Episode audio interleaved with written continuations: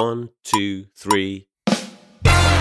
大家好，我们是现实摸鱼。这个其实是我们二零二三年的第一次录制啊，在这个新年里啊，相信大家就是多多少少会去总结一下去年，展望一下未来，然后立下一些 flag。那谈到立 flag 呢，不知道大家就是跨年前后有没有看到朋友圈晒出各大。App 的总结，以 QQ 音乐、网易云音乐这些为首，然后包括豆瓣的一些电影啊、书影音，也有少部分的人会发一些，比方说微信读书之类的总结。我们四位并不是专业的读书博主，然后但是我们可能更多的是想从社畜的角度来讲讲，成为社畜之后我们的一些阅读行为啊，一些呃阅读的习惯跟偏好。那那首先就大家来开个场吧。介绍一下二零二二的一个阅读情况，呃，从那个桑尼开始。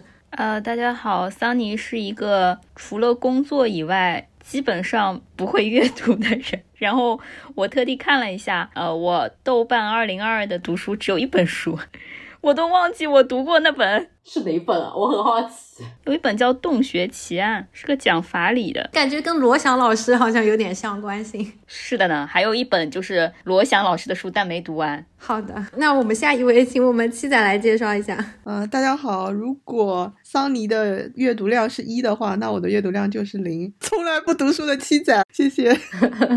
理直气壮，从来不运动，从来不读书。我和七仔这才是代表了正常的这个什么社畜的状态。好不好？对，就你们刚刚可能都在讲非常高大上的那种就正式出版物嘛。那我们把这个 延展一下，就网络出版物啊，这种就是小蘑菇也算。小蘑菇是前年读的，去年没有完整读完过一篇 BL，全部都是读到一半就开始骂人，然后就换掉了。就说明你的阅读习惯、阅读偏好是网文嘛？给你打上两个大字，然后前面再打打两个字 BL 网文，更羞耻了。哦，还有更羞耻的，有可能还是换头。好的呢。好的，那我们请学姐来介绍一下。我应该是最近都在风雨无阻，每天会读个几十分钟的学姐吧，就什么书都看一看。今年看完的书应该有二十本吧，没有算哎，因为豆瓣的那个总结是有很多书是我可能刷到发现我以前看过标的，所以那个标记的应该不太准。我我我是跟学姐在同一个微信读书小组的。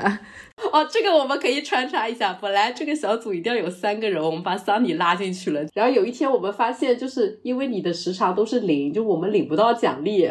我就跟 C K 打了个招呼，把你踢了出去，然后换了一个偶尔会读个半个多小时的人。为什么要跟 C K 打招呼，不跟桑尼本人打招呼？桑尼本人从进去到出来都没有印象。对，我觉得桑尼本人可能会忘了这件事情，跟他解释太麻烦了，所以就没有跟他讲，直接把他踢出去了。好的，就讲回这个微信读书小组啊，认真的看了一下我的微信读书的总结，会发现说我的读书喜好还是产生了一些这种偏移啊，就是随着工作。有有一些不一样的社会化的感觉，呃，因为我们作为社畜也工作了好多年了，然后从离开学校到工作之后，然后现在大家可能阅读的一些情境啊、时间段啊、然后时长啊，呃，就是想请大家来来介绍一下吧，大家工作之后的一个阅读行为，要要不先从我开始吧，我抛砖引玉一下，你能引到什么？你确定吗？你那是抛玉引砖。那那要么还是桑尼，你先讲吗？从零本开始，再到一本，好不好？啊，好，那我们从那个七仔开始吧。嗯，好的。七仔就是那个基本不阅读，阅读只看 BL 换头文的 low 逼社畜人士。此处提供一些背景材料，七仔是我们以前文学社的社长还是副社长啊？我忘了。曾经的文学少女。你在校期间，你一年的阅读量是多少本呢？是他一辈子的阅读量。在校都在做教辅材料，好吗？也没有空阅读。我想说什么啊？七仔主要的阅读获取渠道呢，是我在微信加了一个螺丝换头群，那个群内存爆满，每天都会发 N 篇换头文，然后我就会挑一挑 看一看，就觉得会不会都是读过了的？就是可能你当年刚刚读 BL 的一些名著，然后现在被拿来做换头文。不会，我有十年没读过 BL 了。会不会你之前在那个另外一个圈子换的文拿来又换成了这个？就其实情节你看过了，只是名字变了而已。其他的同人圈都不会去换头的，只有楼丝才会换头。楼丝创作力太匮乏了，对，因为楼丝是文学盆地才会去换头，所以在我成为楼丝之前，我都不知道有换头这件事。所以就是你刚刚说你已经有十年没有读这个同人 BL 文学了，不是我十年没有读过原单了。你置小蘑菇于何地？小蘑菇我看的也是换头啊，你以为呢？太可怕了！你现在阅读原单都都是要通过一个换头才能够进入原单的情景，不然网文也也不在你的阅读范畴之内了，是吗？我只读那个群里发的原单，那个群里发的都是换头啊。有人发原头的原单，我可能也会去读吧。我只是一个懒得自己去找 TXT 的人，伸手党。对，了了解是，所以所以你现在阅读的行为主要就是通过阅读来延续你对小朋友的热爱吗？还是什么？你这价值都上不上去了吧？就是打发时间，跟我刷 B 站看一些没有营养的视频一样。归纳一下，你你的大概的一个阅读时长跟一个阅读的目的嘛？阅读时长应该一周有个两三个小时吧。对，阅读目的就是无聊。然后你就没有其他的就是因为工作所迫要进行的其他的阅读行为了，是吧？就就为了娱乐进行的阅读。工作的阅读都不叫阅读啊，我觉得工作的阅读都是社畜啊。其实很多人不会去阅读休闲文学了，都是很强的目的性去读一些职场书籍，如何做 PPT，如何做表格。那我不会，我以为你说是我每天上班要读的那些 paper，就是我已经在上班花了过多时间在看各种字了，我不会在下班再看了。好的，就是我们了解了七仔现在的一个阅读情况，我们请下一位今年还是读过一本跟工作无关的书的桑尼来介绍一下。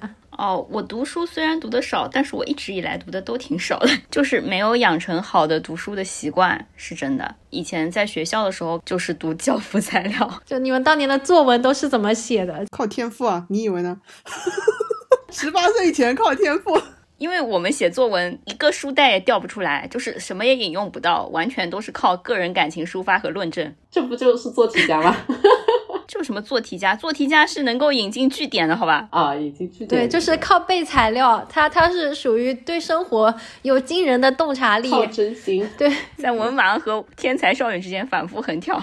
其实我觉得我跟七仔可能比较像，就是你平时工作上面要阅读的东西，感觉已经很痛苦了。自己平常其实不怎么会去通过阅读的方式，我好像不太没有养成阅读作为休闲的这样的一个习惯，所以我平时获得知识可能也是靠看什么科普小视频啊，什么最多看看公众号的，就不太会系统的去读一本书来获得知识。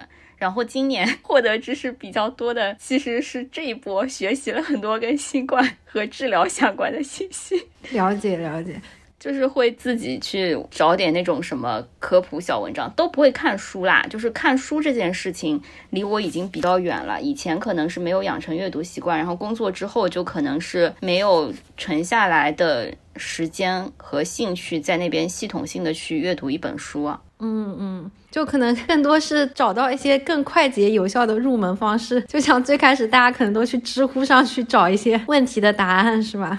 对，基本上都是这种什么进行综述和荟萃分析，你懂吗？比如说我要交一个工作报告，也是，就是我不太会去自己从底层开始研究，一定是上网搜一堆报告，就跟当代大学生写论文一样，先把别人综合好的东西拿来看个三篇，然后再把它综合成我的。不太会有一个系统的阅读和知识积累的过程嘛？了解了解。那那其实你刚刚说的这部分也都是一些为了获取知识的阅读嘛？如果是放松性质的，并不一定是通过文字这种渠道了，可能更多也是通过像刚刚讲的短视频啊等等的一些渠道去进行放松了，是吗？对的。刚才不是说我今年看了一本书嘛？然后这本书就是《洞穴奇案》，然后讲的是一个虚假的案例，然后不同的法官从自己的角度以不同的这个法理的思维对它进行一个判断。我当时是在朋友圈里面看到别人推了这本书，完全是觉得好玩，就不是因为想要阅读，就跟我看什么《明星大侦探》这种感觉一样。当然，我看的时候也没有觉得因此获得了多么大的轻松和愉悦。最开始的初衷还是为了追求一些爽感。然后我今年确实 BL 文学也没有看，网文也没有看。之前我不是跟学姐录了一期《全职高手》嘛？就我以前还是会有一些网文拉过来看的，今年确实是也没有看了。好的。那谢谢桑尼的分享。关于这个阅读跟 B 站啊，跟一些视频啊，跟包括跟播客音频的一些比较，我们可以最后来展开讲讲啊。学姐，你先讲还是我先讲？当然你压轴啊。那那有请学姐来讲讲。因为我想不起来我今年到底看了哪些东西，我就去翻了一下我的微信读书二零二二的那个读书报告嘛。我发现我居然看完了三十三本书，我都不记得我看了什么破书了。我读的最久的是毛姆短篇小说集，第二是安徒生童话全集。就是他有一个每一个节假日，比如说四月二十三号读书日那天你在看什么嘛？然后我发现我每个节假日都有一本很不相关的书。我五一在看安徒生童话，端午那天在看刀锋，七夕那天在看乔布斯传，中秋那天在看罪与罚。谁庆祝节日会去读一本相关的书啊？但是他把那个书和那天日子放在一起，我就觉得有点可怜。刚才听我那个书单就知道，其实我阅读的偏好就是看故事啊。其实长篇小说我也蛮喜欢。但长篇小说就是有时候会太累嘛，比如看《罪与罚》，你一看就要看一两周才能看完吧。然后中间如果有一些情节比较压抑的时候，还是会影响到你的心情的。所以我最爱看的就是那种短篇小说集。其实我真的是不分什么严肃文学。网络文学的，我从高中开始就疯狂的看各种能搜罗到的这种故事书吧，不管是漫画、文字的连载、武侠、言情、耽美，我其实都看得很杂的。只是就是年纪变大了之后，你就会觉得网上那些写文的人真的是太小了，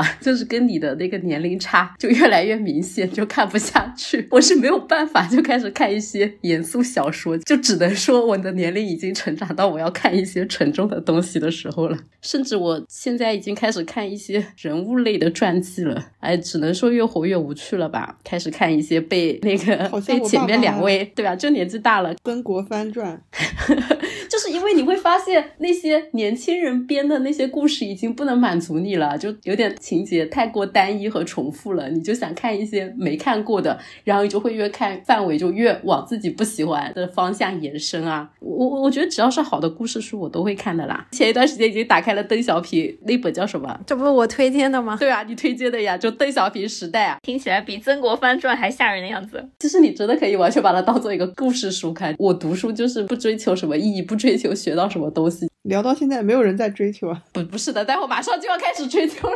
没有，所以那个学姐，你你现在一般就是都是看那个电子书是吗？然后是什么样的一个情境下会去读书？大概每天读多久？我还是电子书，然后我一般电子书看完之后，如果好像说这个故事我想重温，或者我特别喜欢，我就会去买实体书，去京东上买一个折扣力度最大的实体书。基本上就是睡觉浅了，然后有时候早上起来不想从被窝里出来，就会抓起手机看一会儿。好的，我就接着来讲讲我的阅读行为吧。就其实工作之后，我觉得我的这个阅读行为还是有一些改变的。刚开始工作的那几年，我其实什么书都不想看，就是感觉在学校的时候。每年还是主动被动的会摄入很多书，然后尤其因为我读的是那种文科专业嘛，人文社科专业，就是当年这种 reading 已经读的痛苦死了。为了不想再读书，我就没有再上学，就是出来工作这样子。对，所以刚开始工作的时候，我觉得我就没有办法读一些比较花费脑子的沉沉浸式的去去去研究这本书的结构啊，这样子的一些知识点的书。所以我刚开始读的都是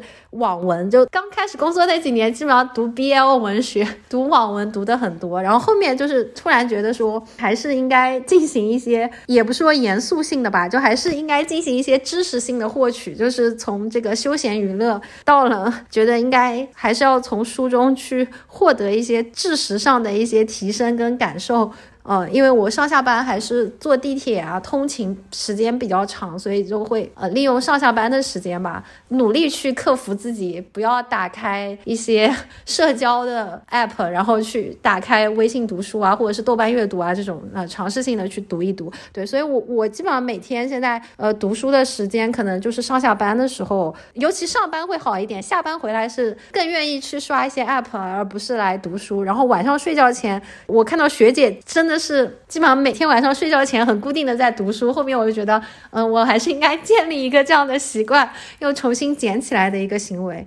有一段时间，我甚至为了让自己多读一点书，就是贯彻一个书非借不能读的原则，我还去图书馆，我会借一些纸质的书来看，就是试图通过定期去借书的一些行为去提提升我的一个阅读的这个量。后面发现其实也没有办法，呃，就其实还是读不完，或者是还是没有这样的一个情景。有这么几次仰卧起坐来回之后，我就放弃了。对我现在基本上也是主要靠那个电子书来进行我的一个阅读。刚刚也讲到这个阅读偏好的一些呃情况嘛，我也就先简单讲讲。就是我最开始读了很多网文之后，后面突然就有一阵觉得网文很没有意义，或者是觉得就 BL 文学好像名著也读过了，然后再读就是人跟人之间的情感互动，好像也没有新的形态。我觉得就是不用淘到好看。就我觉得磕 CP 好像也不用通过网文来磕 CP，然后我就 我就放弃了。对，然后更多的就开始读一些传记，真真真的就是在读一些人物传记来缓解所谓的个人焦虑啊，所谓的人生选择。七仔有没有感觉被内涵了？你的 CP 被内涵了。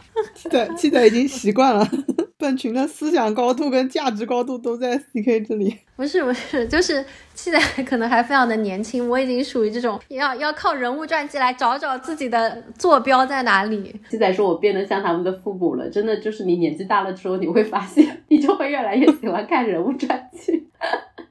不是我小时候这种人物传记看太多了，我反而长大就不爱看了。我爸妈看很多，然后我小时候没书就拿他们的书看嘛。而且我从小看书就狂快嘛，我一般一天能看一本。然后我初中的时候好像没几个月就把卫斯理全集看完了。就是一面墙的那个倪匡写的那个屌东西，现在就属于小时候读书读太多了，什么金庸啊、卫斯理啊之类的都读完了，是吧？但其实我小时候记得很清楚，一般看过之后就不会再看，但现在我发现全忘光了，早衰的很厉害。这个就会提到很多人会重读一些书。对对，我小时候也是的。我觉得很多书看过一遍就不想再看第二遍。年纪大了之后，你会发现好书还是读得完的。就有时候你真的找不到好书的时候，还是会把以前看过的书拿来重新看一遍。这不是跟我反复看物料一样吗？也也也有可能就是我的知识面太窄了，还有很多好书不知道吧。但你就是缺少一些新的输入的时候，又不想看一些垃圾书，你就只好去把自己以前喜欢看的拿来再反刍一下。好可怜，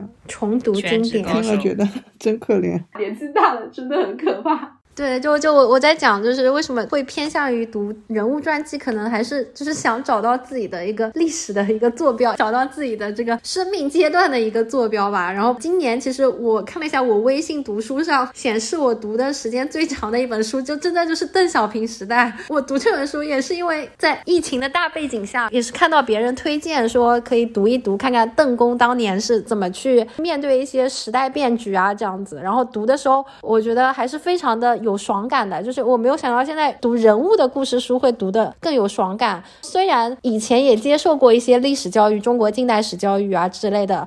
包括党史教育，但是再去读的时候，你你会发现，从人物的视角去去去看大事件，就从个体的视角去重新看这个社会的这种变迁，嗯，其实跟你读一个历史，从历史的一个大的春秋笔法的角度去讲，还是不一样的。然后，所以感觉就还是能够收获一些心得吧，或者说会就是觉得能够收获一些面对现实世界的力量。然后第二本读的是《曾国藩传》，觉得有点治愈了我的职场，就是。就就很多时候很多事情也也可以拿古代的职场跟现代的职场来来来做一个对比吧，然后会发现其实有人的地方就是这种江湖啊，现代也没有比古代就是先进多少，或者说有一些结构性的困境还是一直存在的，然后就就会觉得说这一类历史人物的书讲故事还挺挺有意思的，包括后面读什么李光耀啊之类的，就就这是我的一个范畴。然后还有一类就是运动员的传记，我还挺喜欢看的，之前看什么呃阿加西啊李。那然后包括费德勒啊、纳达尔啊那那种类型的，看一看也也会觉得蛮有意思的，能能能收获到一些就是他们的一些思考。就大的传记类算是一个工作之后吧会去读的这个类型。关于这一类的，大家还有没有什么要讲的？传记类的吗？对，乔布斯传。哦，商业精英类，对，第三类。对啊，还有你之前推荐过的那个叫什么？你的前东家又最近又回去了的 Bob Iger，他那个叫什么？一生的。欢迎大家去听我们迪士尼那一期，结尾大概有七八分钟都在讲这个。英文叫 The Ride of。那本我真的后面去看了。但 但那本真的挺好看的。对我，我觉得就是商业精英的，就也很有意思。主要是你知道，商业精英他们互相太熟了，你会发现这一本看和那本看，他们有一些事情是讲同一件事情，但是各自的立场就会不一样。迪士尼收购皮克斯是吧？对啊，就会从两个人不同的视角讲同一件事情，这还挺有意思的。哦，商业精英以前还有一本很红的。就是那个 Lean In，哦那个 Sheryl 对 Sandberg，向嗯前一步。后面她还出了一本叫《Option B》，就讲她丈夫去世之后的，我也读过，就是讲她丈夫去世之后，她怎么样度过那段时光，然后包括结识了新的一个 life partner，开启了新的人生阶段。对，所以林毅那个那段时间，我觉得真的很多人就是会把她作为一个女性的模范嘛。然后包括像那个马斯克的妈妈，她也出过一本叫什么《人生有我》吧，也也是这样子的一些女性的发光女性、闪光女性的故事。然后我刚才突然想到，那个日本其实会有一类人物传记，是那种很有名的罪犯，就是开玩笑说这次刺杀安倍的人，他可能在监狱里就会开始写书。就日本有很多出版这种著名罪犯的书，我就由此想到了吴亦凡是不是也值得吴亦凡凡？是不是？肯定能卖爆。我跟你讲，对啊，有没有出版社去找他，给他粉找个黑路人写一写？都在那里狂买。现在营销号买一批，给大家出速读。这个你肯定会看，是不是？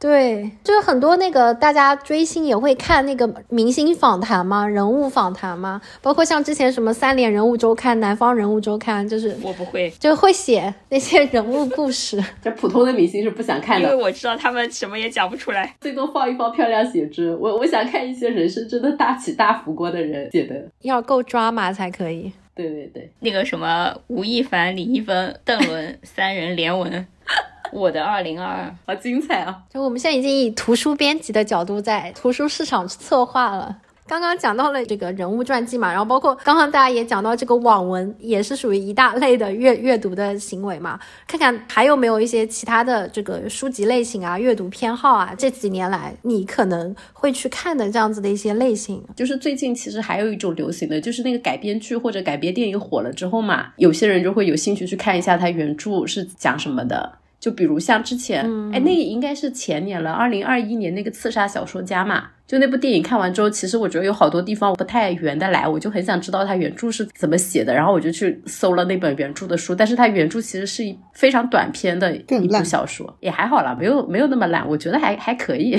已经超过了我对东北奇幻小说的一个想象的上上限了，我觉得还可以啦，就就类似这种的吧，还有包括当年《甄嬛传》，很多人看了不是去看原著嘛，但《甄嬛传》的原著真的跟它的剧境界差很多，但是我是在那个剧出来之前看的，对我来说它就是平平无奇的一篇网文，我我都没有看完，然后这次不是看了那个赵露思的那部星星汉灿烂，对《星汉灿烂》，当时看完那个剧的时候，我也去看原著小说了，看了一些。我觉得这个会是引起我兴趣去看一类型故事的一个起点吧。看了它的改编剧，然后你会好奇一下它的原著是怎么讲的，差别在哪里。嗯，这这其实就是讲到一个另外的分类，就是故事类型的这种小小说，不管是长篇小说跟短篇小说，现在这个影视圈的一个原创的故事一个能力，编剧能力还是比较弱的，所以有很多的这种 IP 改编。这个七仔有没有什么想讲的？我不会因为影视很好看而去看小说，我一直觉得书跟剧是分离的。但是如果我看过这本小说，然后它被影视化后，我可能会有兴趣去看两眼，然后看完再骂一骂。就你可能还是偏向于就是原原著党一点，所以你你在这种长短篇小说这块，你近年来还有一些涉猎吗？还是都已经在学生时代涉猎完了？最近不是已经进了单改吗？应该也不会有什么涉猎吧。那你会自己去换头吗？他看的换头都是被人换过的，他都没有源头，怎么换？自己换头很累的，你知道吧？你听过什么宋字库的故事吗？就是不是螺丝换头有很多段子吗？什么送字裤，把丁字裤然后换成了送字裤。我的妈呀！好了，我们不讨论换头了，好吧？那桑尼有没有什么这个阅读偏好这一类的？我我觉得我没有找到一个，因为我没有用过 Kindle，我不知道用 Kindle 的人到底是什么感觉。但是用手机和 Pad，我觉得就是盖泡面非常的方便。虽然我看的书也不多啦，但是我觉得看手机我就更看不下去了。一个是体感又不是很好，看着看着有一个什么别的 app 的提示跳出来，你难道不会切走吗？你就是没有受过苦。我高中的时候曾经用过诺基亚那种手机看过电子书的人。那我们以前还用文曲星看过书呀。对对对，我还用文曲星看过电子书，就是我现在已经觉得这个手机阅读的体验已经是非常好了。我用手机看课件，我都觉得很烦啊，就做笔记什么的都挺麻烦的。其实 Kindle 看书也没有很爽，是因为你不太好找文件，就是不是所有你想要的书都有那个格式，然后要不就自己改格式也很麻烦。你们就不能做个付费用户吗？难怪买电子书可能的，这辈子都不可能的，好吗？我可以做个付费用户啊，晋江的这个 app 还能做的更烂吗？可以。为什么我们要下 TXT？就是因为晋江太垃圾了，好不好？我愿意一次性买断，让他发 TXT 给我。我现在愿意做那个哔哩哔哩漫画的付费用户，就是因为我觉得它的阅读体验太好了。就说实话，我用心找，我还是能找到盗版资源的。但是你知道，盗版资源上面看漫画那个体验真的巨差。晋江确实是晋江，但凡它体验再好一点，我可能还会再多坚持个几年，在上面扒垃圾看。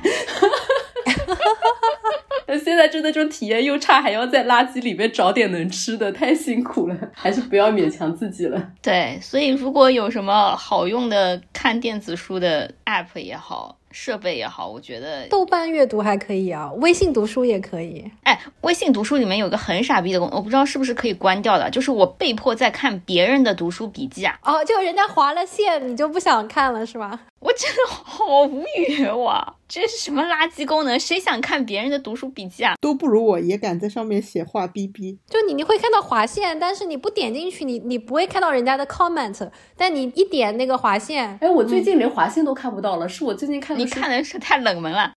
你看的书可能没人划线吧？好惨啊！我觉得他是想营造一种线上的读书会吧，一个共读这种感觉，就好像你通过人家的阐释。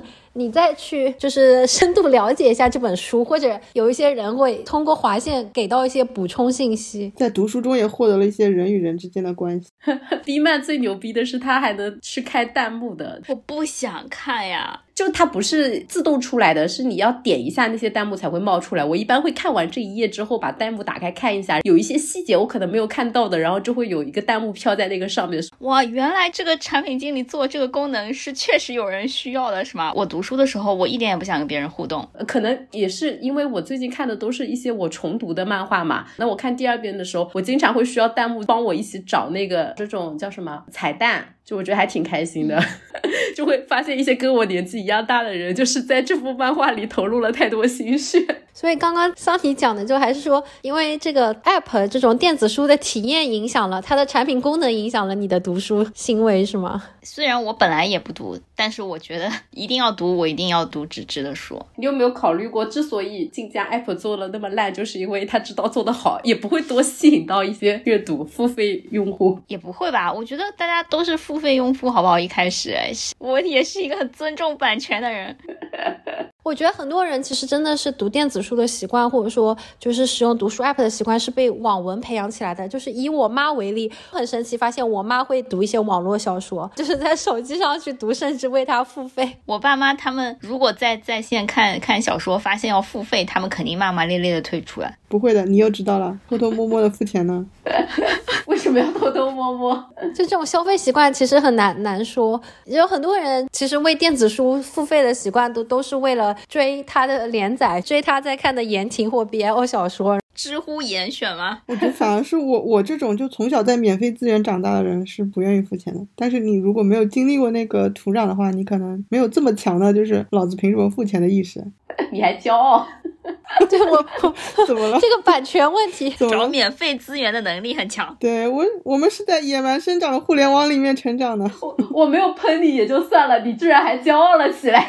客气客气。好吧，那我们刚刚其实讨论了一些，就是关于电子书跟纸质书的一个阅读习惯嘛。还是回到那个学姐刚刚讲的，就是读这个故事类的一些书，让让我最后总结一下吧。就是我我发现我其实也有一个习惯跟偏好，就是我越来越读不进长篇的故事了，就没有办法读长篇小说，可能更喜欢读的就是短篇的一些小说。就学姐刚刚讲到那个刺杀小说家嘛，他是属于东北派的作家写的嘛。嘛。然后现在其实市面上也也有很多东北派的作家，包括他们的作品其实被改成电影啊、改成影视化的还是挺多的，什么平原上的摩西啊，等等等等，包括刺猬啊之类的。可能就是工作完之后，整整个人就真的还是很难沉下心来去去认真的看，因为我小的时候我会觉得看书比看电视剧更爽。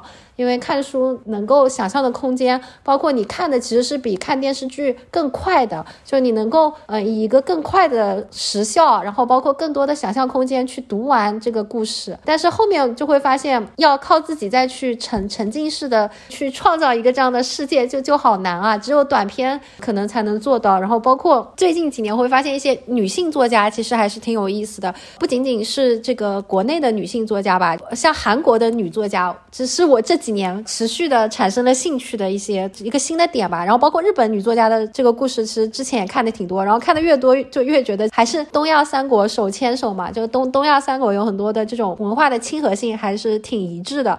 呃，有一些女作家的，像这个韩国的韩江啊，什么金爱烂啊，像呃中国的那个张天翼啊，包括沈大成啊，就是他们的一些短篇小说看了看，还是对于这种女性的一些困境啊之类的，还是更加有一些收获吧。啊，这这一趴大家还有没有什么想讲的？还是我们就我补充一个，我这里做一个产品的小案例，就是我最近发现，如果你要真的看盗版网文，有一个体验很好的 app，就是夸克。哇哦，因为夸克它有。个功能就是有一个只看文字的功能，就是瞬间可以把那个插满了小广告的那个网文页面给转成一个就是比较肃静看得下去的一个一个页面。如果大家真的要看一些其他的文学，可以试一下用夸克看。夸克也没有给钱，感觉是一个好神奇的知识啊！夸克其实只是一个浏览器嘛，对吧？对，是的，搜索浏览器加一些网盘的功能嘛。但是夸克这个产品我现在超级喜欢，因为真的做的非常的极简，再加上有一些贴心的小功能，我觉得还不错啦。打开夸克小说精选，《我的七个姐姐》，乡村小野一，替嫁萌妻。你不用看他推荐什么，你自己搜你自己想要的呀。而且你都没有之前有搜索的记录，他也不知道你的喜好，对吧？这个只是大众的。点开一篇这个，以后都给你推这个。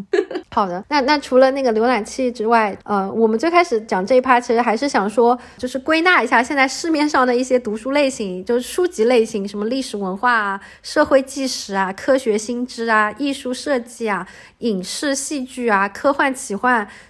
推理悬疑啊、绘本漫画、商业经管啊，以及其他的一些类型嘛。本来想看看本群不同的学科背景，我是要看专业书籍的。说实话，程序员好多东西根本不是课堂里教的，就每次。都是要做哪块东西，然后就是找一本相关方面的书，就疯狂的补个大概一两天，然后就用了。刚毕业的时候就是各种 Java 编程啊、网络并发之类的书，然后那些书其实就是工具书嘛，可能快速的看目录，找到对应的章节，然后找到要抄的代码码或者找到要抄的模型看一看，这样子的。是，就在我进入职场的时候，我也还是看过什么高效能人士的七个习惯啊、麦肯锡金字塔原理啊，还有一些怎么教你画 PPT、怎么写。OKR 的书是是是，就是七仔非常憋死的说职场要看的书，但是我觉得有些书还是蛮有用的，就节约了我很多时间。就社畜可能还是需要找一些这种工具书来帮你更快速有效的找到一些工作的工具与方法。那还不如直接去问你的资深同事来，老板 HR，谁有时间教你啊？内部不都有这种什么 body program 或者是 orientation 的吗？他们一讲就会讲起来很全面，你知道吗？就什么从点到面要高度，但有时候你其实只是很浅的一个问题，就是你想找一个方向，你这个时候你不是很想问的，你想自己找答案的，甚至你有时候连他们讲的东西概念都没有，你肯定是需要我自己先补一下基础，或者是自己先看一些东西，然后带着问题去找他们。我觉得可能是因为外企的管理体系一套东西是很多很多年的，嗯，就是新的东西都没有的。就比如说像是 OKR 什么这种东西，什么我们都没有。然后它那些东西全部都是，不管是从体系还是从工具的角度，它都有很多现成的东西让你去学的。嗯，就你你可能已经可以通过公司的一些共享知识文档，通过你们公司的一些简单的一零一课程，就学会这些东西了。对，但是就是呃，如果是一些新的工具，或者是你想要一些创新的，那确实是没有。对，或者说有一些硬技能的东西吧，可能还是要通过呃，像学姐讲到的这种软件技能啊之类的，可能你只能通过重新去读书啊，去上一些课程才能学会。但是一些软性的就是 soft skills，呃，你也可以通过职场的一些培训啊学到。你在公司内部能找到的材料，就是大家都能看到的。有时候就是想看一些新的东西，可能不在哇大家共识里的新的新的方向或者角度嘛，并没有到过这种高度。只能说太难混了。你在大厂也你也能卷，太内卷了，嗯，终身学习。就是我们现在的那个团队嘛，每个人周年的时候，一年香三年成之类的嘛。然后像这种节点的周年，我们现在就是 HR 这边推行一个组织文化，就是会送当事人一本书。然后我当时七年的时候被送的那本书就是《终身成长》，我觉得压力好大，体现了组织对你的要求与期望。就是买了好多本，就那一段时间前后中年大家都送这本书，过了一段时间就换了另外一本了。对，因为有一些职场环境，甚至大家也还是会交流说最近在读什么书，国企吧，包括有一些同事会试图组织读书会跟共读活动。有的，有的，这种我就不参加了。我我天天看各种童话书、小说，还是不方便参加这种。虽然我自己偶尔会会看一些正儿八经、看起来好像挺价值正确的书，感觉也不太好跟别人交流。就是我本人也没这么价值正确。嗯，是的，我我想再讲一点，就是我发现我最近几年就会重新重读一些专业书籍。我我学的那个学科叫社会学嘛，然后我们真的是大学跟读研究生阶段有非常非常多的书要看。那个时候我我甚至会偷懒，我我们有一门课就叫社会学理论嘛，然后他要读非常非常多多的书，然后我就不想看原著，那个时候就会去找一些人家写的书评啊，或者是一些三分钟看完。对对，摘抄看，然后这几年我发现不行，就是还是要重新去看原著。就这几年社会学、人类学很火之后，包括心理学，好像人人都懂点这种东西。越是那个时候，就就越觉得说，还是要要重新去看一些当年大学没有读、没有认真沉下心来读的书，然后现在去读，可能会觉得更加能沉下心来了。本身你读这个社会学，你也不是为了说做研究了，或者说不是为了考试了，你就是为了。再去提升一些自己的分析视角、跟分析框架、跟一些分析视野吧，是吗？我以为就是为了解压，就是为了获得一些能量。感觉真的这两年焦虑的人很多，然后各种什么教别人获得勇气啊，什么获得心理的平静啊，或者是什么被讨厌的勇气。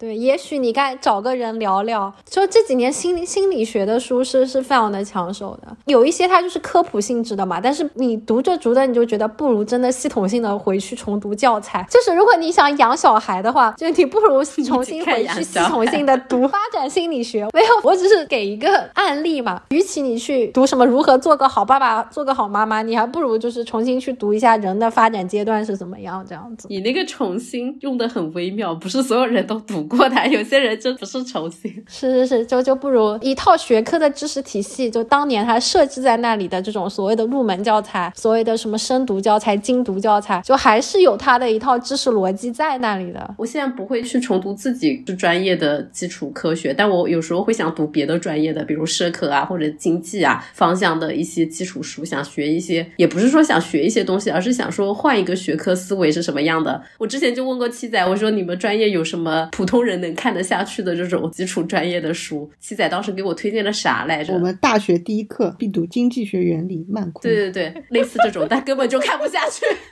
哎，别人也问过我说，他想要学习投资并购，应该去看什么书？我说 CFA 教材。真的，你反过来发现教材是讲的最简单易懂的。对的，你看畅销书里讲的东西，无非是教材那一套，但是他用了一些更花哨、跟更啰嗦的语言去包装。对我来说，并没有变得更易读，反而降低了我的阅读效率。就包括现在不是那个得到很火嘛？得到 App，今天我又看到很多人在转那个罗振宇的那个什么时间的朋友那个演讲，包括何帆写那个变量嘛，一一年出一本书，就就是得到以及得到派的，还是出了很多的那种新的教材、新的音频节目，就科普类的面面向大家的一些经济学啊什么样的一些书。那我们本期最后想探讨的一个话题嘛，就是说所谓的通过阅读获取一些知识，呃，获得娱乐、获得消遣，或者说丰富你的这个精神生活。除了我们讲到的最正统的出版物书籍之外，我们刚刚也提到电子书，然后或者是所谓的线上课、音频课、播客，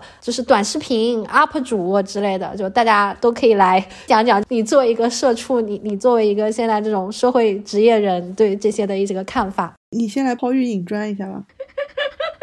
抛砖引玉一下，抛的太多。太难了这些问题，我我我来讲讲，就是从我个人来讲，我觉得就是我我更多的还是通过 B 站吧。我这两天也看了一个 B 站总结嘛，然后发现我的 B 站总结里面还有一些是真的是知识区的。B 站总结里面提到说你在 B 站上看了什么课程，你学习了一些什么东西。我好像真的会在 B 站上进行日语语言学习，会进行一些健身塑形知识学习，包括进行一些美食做饭类的一些学习，包括最开始当年什么巫师财经。什么半佛仙人，什么小丹尼说科技之类的，就这些 UP 主我也是在 B 站上看过的，就发现 B 站现在也越来越强调它的一个这种学习类的一个属性，甚至放到它的总结里面去。像抖音上的话，也有一些人在抖音上会去学一些课程的，嗯，所以就是现在其实应该说还是大家找到适合自己的一些方式吧，就有些内容也不一定说一定要通过书去学，就通过一些所谓的在线课程啊、音频啊。自从我们开始做播客了之后，我我有的时候真的想。想了解某某方面的一些知识，还会拿那个关键词在小宇宙等播客平台去搜一搜，看看有没有人来讲。但是我会发现播客会讲的比较浅一点，就单单纯音频可能是讲的最浅的，然后音频配上视频，配上那个图片跟字幕，更综合性的就就感官刺激更多元一点的话，会讲的再深一点。然后像书的话，因为它毕竟是白纸黑字印在这里的，常常你可以去重温经典，你可以去回顾的一个东西，相对来讲，它它的一个知识深度可能。又是更深一点的，就是我自己个人的一个观感吧。嗯，如果要获取一些知识层面上，可能视频啊、音频啊，然后包括文字本身都可以进行一些尝试，只不过根据你的不同的状态跟你的信息获取的一个路径进行一些判断。我阅读真的不是为了获取知识，哎，就是我现在 太累了。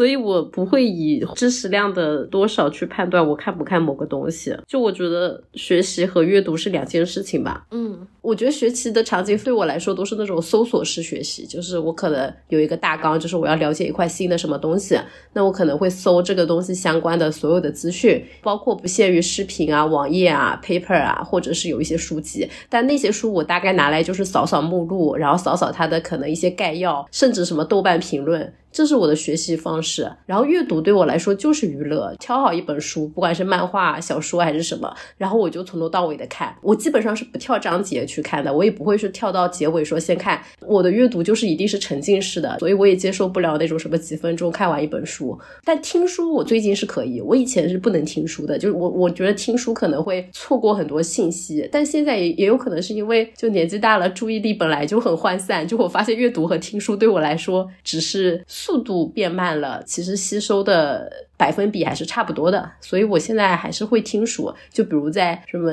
洗碗啊、什么洗衣服啊，有时候就不方便看，然后我也不想听歌或者节目之类的，我会找一本小说听一听。就是沉浸式的去阅读的话，我肯定选择的就不会是那种知识性含量特别高的书籍内容。要学习的，我可能就还是会买实体书，在上面划一划，然后有一些东西可能要摘出来，就还是比较累的一件事情，更需要能量的一件事情。但阅读对我。来说不耗能量，它有时候是补充能量，所以我就比较轻松。那挺好的，你就可能很轻松的打开一本书，打开一个你的 app 进行阅读行为。而且我我我就觉得它对我来说就跟看视频、看综艺是一样的，所以完全就是一个娱乐方式。很好，好，我们来听一听桑尼怎么讲。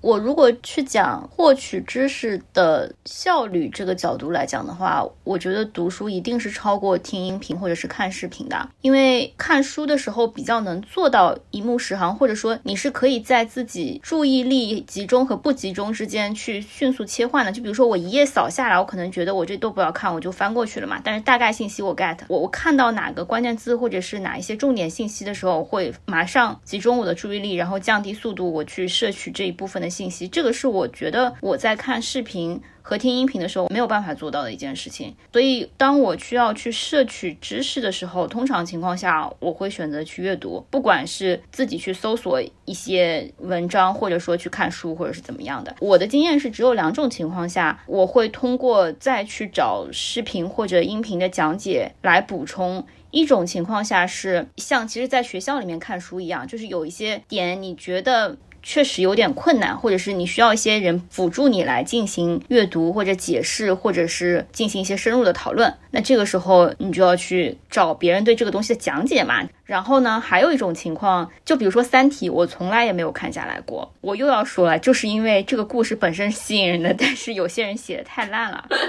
或者是他的写法不吸引我。还有一些是我觉得有些人翻译翻的很烂的。然后这种时候我会去看，比如说《三体》，我上次不是在群里发了一个八十四分钟 看完《三体》吗？那个讲解吗，这是我第一次把《三体》所有的故事都搞清楚了。然后我觉得你看完那个之后，哎，我对整个故事大概。有了一个期待值，当然，因为它八十四分钟，它肯定就是没有完全讲清楚的嘛，那我就更能看进去书了。懂，就是可以通过一些视频、音频来提供更多的一些补充材料，能够让你更更加进入看书的一个情境，更加有一些框架跟结构去去看这个书，是吧？嗯，补充作用吧。对啊，然后我还要说，就是播客这个东西，因为我觉得你们三个好像听播客还是挺多的，but 我本身又是个杠精嘛。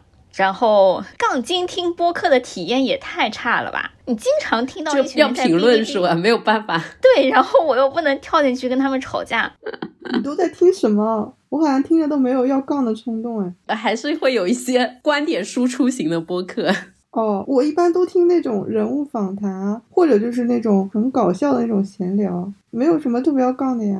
就是我，我也可能没找到一个很适合我的听播客的场景，因为我上下班时间也短嘛，又不开车。我觉得主要是因为这个吧，也不干家务，也不用自己做饭，也不用自己洗衣服，找到原因了，太让人生气了，血压上升，这没有找到一个听播客的场景，那很正常呀。就是有一些人跟你一样，不需要通勤，不需要做家务。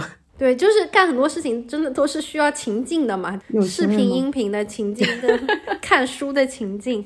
有钱人也是这样，你不是说桑尼是有钱人的意思，是逻辑非常清晰。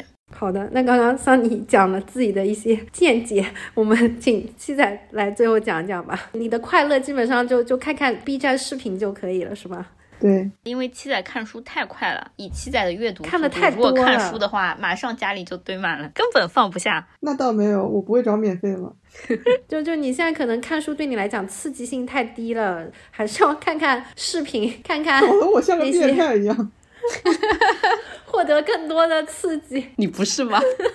好，那我们今天就是也聊了这么多啊，在新年的第一天，尝试着聊聊阅读这件事情，尝试着唤醒自己的一些学习型人格或者是兴趣爱好型人格这样子的一些努力。那呃，我们最后就做一个喊话吧，可以看看新年有没有一些关于阅读啊、关于读书的一些 flag 要立，或者是有没有什么想跟我们听众分享的？那要么期待你先开始啊。好的，我二零二三年的喊话就是希望。新的一年多看几本纸质书，不要看换头了，好吗？散发一些正能量。你你有什么想想看的纸质书类型吗？需要听众朋友们给你推荐的吗？也可以啊，增加我们的评论数。我都可以，什么都可以看。对于一个 阅读习惯很空白的人来说，四大名著，我跟你讲，别看我们现在这样说，七仔有可能是我们当中四大名著看的最多的人了。我坦白讲，我四大名著一部都没有看完。你们不知道那个梗吗？什么磕 CP 没有磕过凯源，就像四大名著没有看过《红楼梦》一样。那我就是没有看过，但是我磕过凯源，行了吧？四大名著应该不会有人看完了吧？不至于有人连《西游记》都看了书吧？我看了呀，我觉得四大名著都是当年读书的时候看的啊。那我读书的时候也不看，我也不看。西游记我为什么看完？是因为我大学我写了一篇民俗学的论文，我还在那边阐释西游记的什么儒释道三家一体的精神。失敬失敬，我能跟你们说吗？我所有关于三国的故事，就是三国的情节，都是看三国同人文看到的，也是一种学习方式。我都是集卡集到的，怎么办？对，也是一种建构知识体系的方式。但是同人文里面有可能是错的，但是集卡有可能是错的呀。就各种人的战力都跟他那个卡的稀缺程度有关，在我的心目中。好的的，好的，那就接着来吧，学姐你你讲吧。哦，没什么，我总不能立 flag 说我要把《红楼梦》看完吧，我也不想看。我新的一年。我看了一下，我去年的阅读量是三十七本，那我就明年更上一个台阶，看看能不能看完四十本吧？好吧。好的，好具体的数量 flag。我他妈是我是几本，你是四十本，有意思吗？你是从零到几本？对啊，啊，行，我我跟你讲，我只要把今年看的几个大部头换成短篇的 就可以了。对你，你可以看看我推荐的那几位短篇小说家，都很容易看进去。好的，好，那那那桑尼，我就不立 flag 了吧。我觉得我在这个播客，就每一期播客，我好像都要把自己变成更好的人。我又要运动，又要看书，你可以立一个 flag，就是新的一年绝不看一本书啊。那不可能的。什么运动跟看书有这么为难你吗？你这话讲的，你不为难吗？这只是别人的日常。我可以先立 flag 再说。flag 不就是拿来拔掉的吗？不可以不做啊。对于学姐来说，这只是一些稀松平常的小事。行行行，那我立一下 flag 吧，我看三本好不好？好的呢。哦，你好具体啊，真优秀。我我想起来，我们播客以前就是跟书有关的，像安徒生童话，像那个《三体》之类的，都是学姐发起的讨论。不知道新的一年，我们其他两位主播有没有可能试图来发起一个这种深入阅读的播客讨论？我就把这本《洞穴奇案》推荐给你们，然后下次我们就可以深度辩论。我跟你讲，特别爽，很适合四个杠精。哇，好难啊！法理学破案类，我的人设还是维持在 追星这一块吧，没有想要跨出舒适区的意思。我以为你的 flag 是明年你要自己给这些小学生们换头一篇，告诉他们什么才是 CP 文中的精品。对我也以为你要写一篇名著出来。让我把它收尾完吧。本期这个主题的发起者，呃，CK 同学，嗯、呃，最后想就是喊个话，二零二三年的还是希望能够更多的就是从读书这件事情当中，能够建立一些新的知识体系吧。毕竟受了这么多年教育，然后也工作了这么多年，还是想看看有没有一些尝试性能输出的东西。但是真的很难，因为我觉得我一直都是沉沉浸于输入，然后觉得输入这件事情就已经很开心了。呃，其实输入这件事情也不需要动脑筋，然后当你要去输出的时候，你会觉得可能就是考验的能力会会要求更高一点。不管你试图做一些科普啊，试图做一些公众教育啊，你在内涵学姐嘛？学姐可是做了一期本播客播放量最高的安徒生。我们那哪叫教育啊？我我说的公众不是说我们的听众，我指的可能是我对我我指的可能是我这个工作上的这些 公众受众，对，所以所以我我还是希望就是二零二三年能够尝试性的能够把阅读输入的一些东西尝试性的 更多的做一些输出吧。好的呢，期待你的选题。好的，我也没有要在播客讲的意思。你都做了，你居然不在我们播客讲，你好意思吗？你想去哪里讲？我我想就面对我工作的那些天天接触的人讲，给他们你要。先从先从播客做起。对对对，你要先在我们这练好手，再去 给你同事。我们这个播客明年不但有这个，还有七彩的脱口秀首秀呢。今年今年已经不是明年了。做人精力不要太好。那那我们就在新年新气象，总结过去，展望未来的美好憧憬中结束我们本期的讨论吧。然后也希望我们的听众朋友们能够找到自己的愉快的输入的方式，对，不一定要读书啦，就是怎么样都可以，开心就好。大家拜拜。拜拜，拜拜。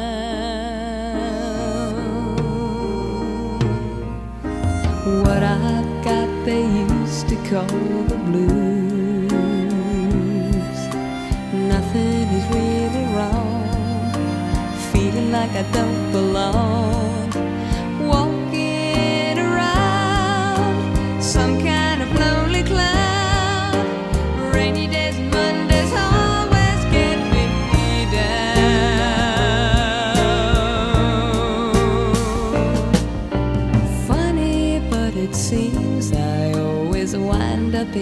With you.